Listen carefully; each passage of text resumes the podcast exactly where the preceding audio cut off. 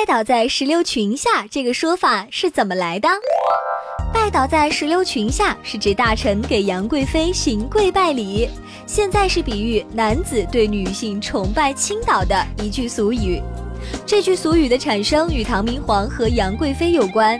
据说杨贵妃很喜欢石榴，为此唐明皇在华清宫、西秀岭、王母祠等地种下了不少石榴供贵妃观赏。唐明皇爱看杨贵妃酒后的醉态，因此常把贵妃灌醉以观赏她那妩媚之态。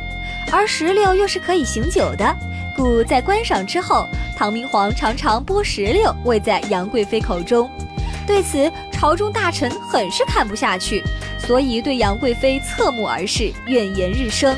杨贵妃为此很不高兴。一天，唐明皇邀群臣宴会，请杨贵妃弹曲助兴。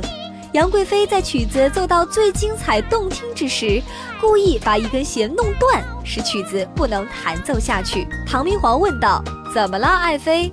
杨贵妃趁机说：“这些听曲儿的大臣对我极不恭敬，司曲之神真是为我鸣不平，所以是他把琴弦弄断了。”唐明皇很相信他的话，于是降下旨意。